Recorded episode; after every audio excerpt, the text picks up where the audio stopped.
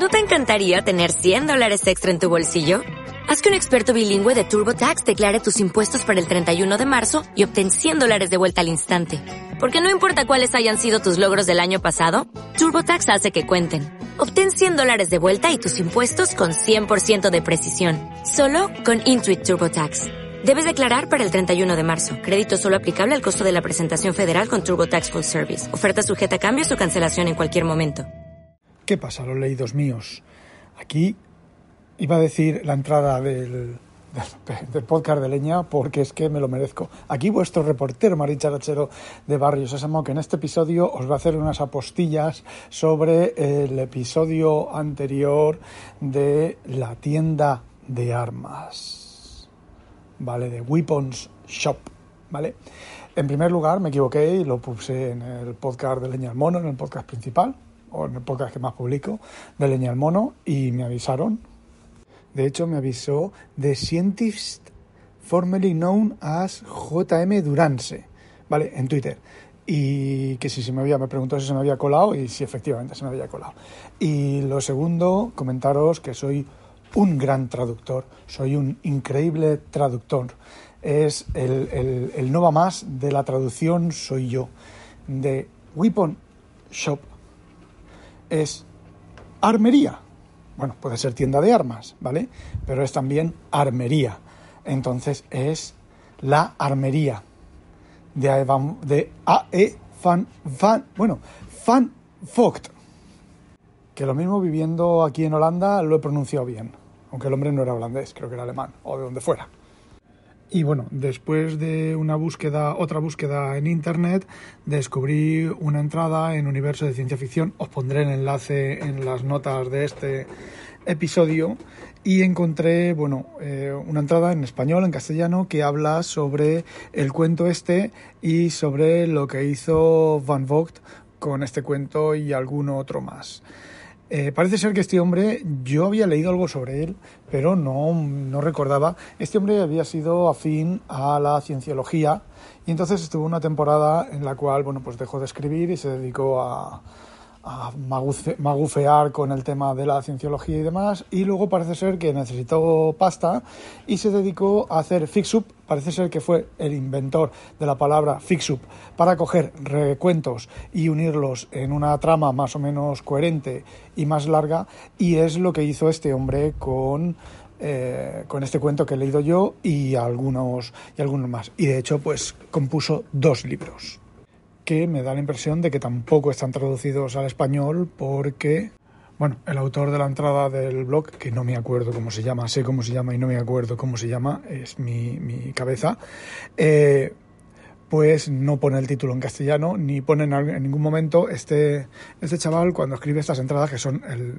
universo de ciencia ficción es un sitio, un must que debéis de leer, debéis de estar suscritos eh, suele poner un montón de portadas de, del libro que está hablando, de los libros que está hablando y ninguna portada está en castellano ni siquiera creo que en italiano. Bueno, pues eh, Vogt escribió dos libros y lo de los libros lo del libro os lo he comentado en el episodio anterior, en el capítulo anterior, pero eh, quiero profundizar más, ¿vale?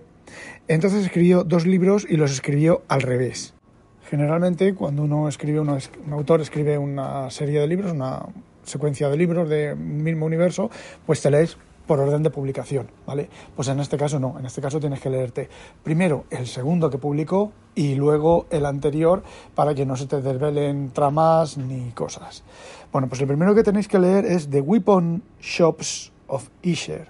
Fijaos, Weapon Shops, o sea, las armerías de Isher y no las tiendas del arma, como os dije en el episodio anterior y os leo un párrafo que resume el tema, un párrafo del blog, ¿vale? Pues bien, el que podemos llamar ciclo de Isher, compuesto por dos novelas, pertenecen a esta época. Está hablando de la época en la que eh, Van Vogt hacía los fix-up estos. Narra las peripecias y dificultades de una serie de personajes en un marco de conflicto entre dos potencias galácticas. Los misteriosos fabricantes de armas, que no tiendas de arma, que han olvidado su tradicional rol de neutralidad, y la emperatriz Inmelda Isher, representante de un imperio opresor. Bueno, pues esta novela coge tres cuentos, de hecho el central es el que yo os comenté eh, ayer, eh, coge tres cuentos y los une en una sola novela y escribe, mm, digamos que añade para que tengan una cierta continuidad. Y luego el segundo libro, que fue el primero que fue publicado, es The Weapon, Weapon Makers, o sea, los fabricantes de armas que continúa la historia. Y como en Van Vogt es habitual, pues son unas cosas muy, una historia y unos desarrollos argumentales muy extraños, muy ortogonales, muy, bueno, pues si queréis los leéis, me imagino que estarán en inglés, me imagino no, seguro que están en inglés estos libros, porque parece ser que eh, estos libros son, digamos, parte de los libros de cabecera y de las referencias de cabecera y de la justificación de cabecera de la, sociedad esta del rifle norteamericana y el derecho a portar armas que tienen los estadounidenses. Y bueno, a ver, todo esto lo he leído del artículo este que os, que os, que os voy a poner en el, enlace en, el, en los comentarios del, del podcast. Y bueno, eh, el chaval este, no me acuerdo cómo se llama, joder, eh, profundiza bastante más en, en, el tema, en las novelas, cuenta un poco el argumento de cada uno de los cuentos y de las novelas sin spoilers o con pocos spoilers y bueno, pues yo os recomiendo encarecidamente que os suscribáis a este blog porque tiene entradas súper chulas. Tiene entradas de novelas, tiene entradas de cómic, tiene entradas de cine y todas con una profundidad muy encomiable. Por cierto, el que escribe el blog este es uno de los eh, autores del podcast de los retronautas. Y bueno, ahora sí, ahora sí, ya está todo lo que quería contaros. No olvidéis, sospechosos, habitualizaros. Adiós.